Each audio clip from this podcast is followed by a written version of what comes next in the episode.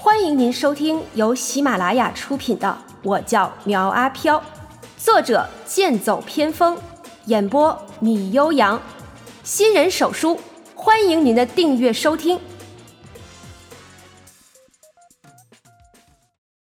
第七十七章，阿飘的故事。这个苗玉丢了一个肾之后，精力大不如以前。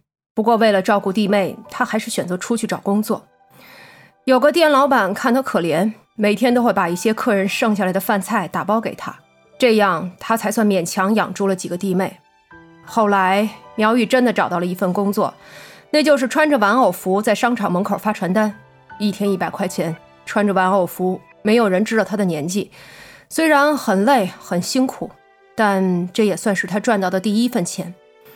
再加上是日结，所以他手头很快就有了一点积蓄，生活呢也比以前好了起来。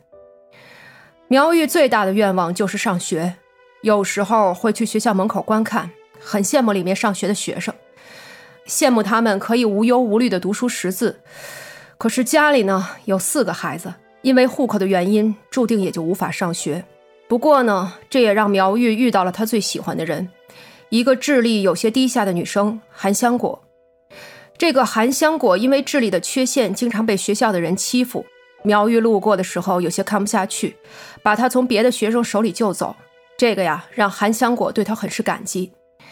韩香果的家庭情况呢，和苗玉差不多，父母离异，由姥姥带大。因为两家的距离本也不远，苗玉呢不工作的时候就会去学校找他，俩人一来二去的也就熟悉了。苗玉邀请他去家里玩。韩香果也和他的弟妹相处的很好，因为妈妈苗天也不回来，几个孩子呢在家也就憋不住，经常跑出去玩。不过苗玉之前受过苦，所以对他们保护的很好。就这么着，又过了一年，每个人呢又都长大了一岁，苗玉也越来越喜欢韩香果。可是苗玉还是没有钱，本来呢养活三个弟妹就很累了。尤其是生病的时候，带着他们去附近的诊所看病呢，就要花掉他几天的工资。有一天，二妹苗冉在爬到高处的时候不小心掉了下来，后脑碰到了地板，气若游丝。那个时候，两个年幼的弟妹就守在他身边，也不知道发生了什么事儿，所以也不知道该怎么做。一直等到苗玉下班回来的时候，才发现，可是苗冉已经死了。讲到这里，周朝民停顿了一下。显然有些代入太深了，而听故事的几个人已经泣不成声，每个人使劲拿着纸巾擦着眼泪。毛小芳哽咽着道：“周队，你继续说吧，之后怎么样了？”周朝民喝了一口茶水，道：“之后呢，苗玉和韩香果就用一个皮箱找了个地方把他给埋了，就像是，唉，埋一个玩具一样。”因为葬礼是需要花钱的，而他们最缺的就是钱。苗冉的死刺激到了苗玉，他开始疯狂的工作，希望能通过这个方法赚更多的钱。可他只有一个肾，身体本来就不允许他这么做，可他也没有别的办法。在一个中介的介绍下，说是有高薪的工作，但是工作的时间呢会长一些。苗玉思前想后，也就答应了。他把自己所有的钱都给了韩香果，让他帮忙照顾弟妹，说等挣到钱后再回来接他们。可是去了之后才发现那里是个黑煤矿，和中介说的所谓年薪百万真的差得远了。苗玉想要逃跑，但是后来被工头抓住打了一顿，差点把他给打死。之后苗玉在矿上做工，这一做呢就是一年半。这个时候啊，他都快十七了。因为担心弟妹，他最终找了个机会从矿上跑了。侥幸回到家后，韩香果和两个弟妹差点认不出他来。苗玉死里求生，性子呢也成熟了许多。可是家里断电断水已经几个月了，平常呢靠的都是韩香果姥姥的退休金过活。之后苗玉又找了一份工作干着，这样也就能养活得住全家。有一天，苗玉去接韩香果放学。等了他好久也没出来，于是呢就进到学校里去找他。当他找到韩香果的时候，只见他鼻青脸肿，衣裙被撕成数片，下体还疯狂的流着血。苗玉被这一幕给吓到了。这个时候，一个衣衫不整的男人刚从办公室出来，接着就被苗玉打了一顿。对方被打怕了，说是愿意出五万块钱和解。苗玉自然是不愿意。这男人呢，又把价格抬高到了十万。对于苗玉也好，韩香果也好，这都是一大笔钱。苗玉最终呢，也就答应了。本来这事情吧，就算是圆满完结了。但是那个畜生又将照片发到了网上，韩香果呢被人耻笑，连他姥姥也不愿意见他。于是苗玉就用得来的钱换了一个地方租。那一年他十八岁，他花钱办了一张假证，也总算呢是有了个落脚之地。新房东对他们也不错，经常照顾他们。苗玉的心里啊，总算是感觉到了一丝家的温暖。后来苗玉找了一份修车的工作。因为学得认真，很快也就上手了，每个月的工资也不少，日子也慢慢的有了奔头。苗玉看着渐渐长大的姐弟，决定送他们去上学。可是户口问题嘛，还是一定要解决的。于是苗玉就托人花钱弄了一份户口。可是回去的路上，苗玉被一辆闯红灯的轿车给撞死了，临埋的时候也没能找到他的左手。说到这里，庞贝贝突然道。啊！我想起来了，去年他救我的时候，手里就拿着一个文件袋。等爬起来后，他拿着文件袋，很激动的就走了。周朝民点点头道：“没错，我们法医也检查出这一点。苗玉身上大半的伤势都是二次骨折，所以我不确定他是以怎么样的信念从地上爬起来的。都说女人是水做的，可是眼泪终有哭干的时候。”关云娟看着桌上的文件道：“周队，我有一个问题，你是怎么知道这么清楚的呢？”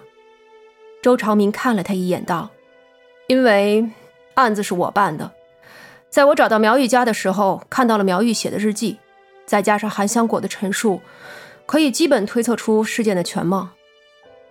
这么说，您知道韩香果他们住在哪儿？”关云娟一句话，让众人眼中闪过了一丝喜色。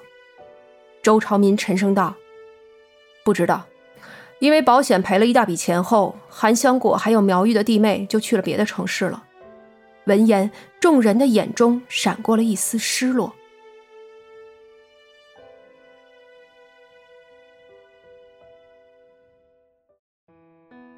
我不知道你们查这个案子的目的是什么，但还是那句话。不要再查下去了，因为这对谁都没有好处。周朝民说完之后，又道：“现在时间不早了，你们又都是学生，赶紧回学校睡觉，别整天夜不归宿。还有啊，我刚才说的，谁都不能讲出去，明白吗？”见几个人点点头，周朝民这才起身离开。郑成仁看了一眼时间，道：“你们该知道的也知道了，现在我送你们回去吧。”关云娟郑重地对郑成仁说道：“谢谢你了，阿仁。我知道你是看着刘静的面子才帮我们查案的，但是还是要谢谢你。日后有用得着我们的地方，请尽管说。你太客气了。”郑成仁说着，看了一眼刘静，连傻子都知道他是为了谁。李丽已经哭得睡着了，现在要走，只好把她弄起来。几个人可不想在警局过夜。等出了警局，关云娟对庞贝贝道：“如果你不急着回去，就跟我们一起吧。现在打车也不方便。”庞贝贝点点头道：“那就麻烦你们了。”然后几人坐在了李丽的小黄车上，由关云娟开车，一行五人还是能坐得下的。毛小芳道：“娟姐，我们现在去哪儿啊？去云顶山。我不信苗阿飘不回来。”说着，一脚油门向着云顶山的方向开去。而另一边的苗阿飘来到新湖公园附近，当初自己的家就是住在这里。他想起了很多很多，依稀记得家里还有人在等他。可找到住的地方后，他用穿墙术进去，看到的却是一对年轻夫妇在居住。一只咖色的泰迪犬见他闯进来，疯狂地对他叫着。等女主人出来，苗阿飘却已经离开了。这不是他的家，他的家到底在哪儿呢？新护士第二初中就在附近，那是他小时候最渴望的地方，可以像普通的孩子一样上学、交朋友，可以天天玩乐。不知不觉，他闻到了一股香气，是有人在十字路口烧纸钱。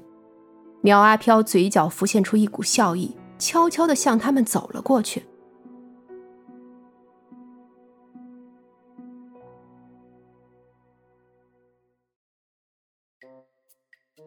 哎，大姐，你们这是做什么呢？大半夜的在这烤火？苗阿飘凑到两个正在烧纸的中年妇女身边，说道：“呸呸呸！有你这么说话的吗？谁大半夜的在这十字路口烤火？没看见我们在烧纸吗？”另一个大姐没有说话，反而打量着他，似乎想到了什么。苗阿飘指了指贡品，还有元宝、蜡烛、香，道。姐别生气，我的意思是，你这是烧给谁的呀？闻言，大姐沉默下来，往火圈里扔了一叠纸钱，道：“哎，烧给我儿子的。当时他只有十四岁，只顾着玩手机，不看路。结果呀……”说着说着，这个大姐就哭了起来。苗阿飘最是心软。拿起纸钱也往火堆里扔了两沓，叹息着道：“哎，真是可怜呀！十四岁这大好年华就没了。哎，不过他比我要好，至少还有亲人肯为他烧纸。你看看我，手都没了不说，连一个肯为我烧纸的人也没有。”苗阿飘说的声泪俱下。当他把插在衣兜内的左臂递给他们看的时候，两位大姐啊的一声尖叫，飞速的跑开了。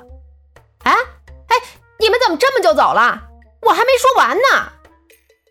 苗阿飘又叹了口气，将一个水果贡品拿在手中，然后走向另外一个正在烧纸的人。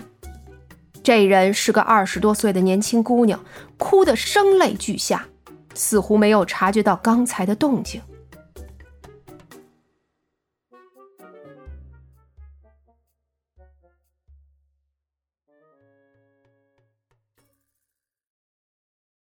本集播讲完毕，欢迎订阅追更哦。